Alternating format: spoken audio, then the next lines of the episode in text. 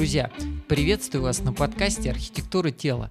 Меня зовут Алексей Дождев. В 2015 году я сменил профессию архитектора на фитнес и стал работать тренером. А еще чуть позже сместил фокус на лечебную физкультуру и реабилитацию. Я начал с изучения физиологии мышц, движения, Чуть позже добавилась физиология мозга и так далее. В общем, Алешу понесло. Мой пазл постепенно начал складываться и дополняться новыми знаниями. Благодаря физиологии я понял не только, как работает мой организм, но также особенности моего поведения, характера и прочие интересные штуки. Однажды один из клиентов сказал мне, что я совершаю большую ошибку, потому что не делюсь накопленными знаниями.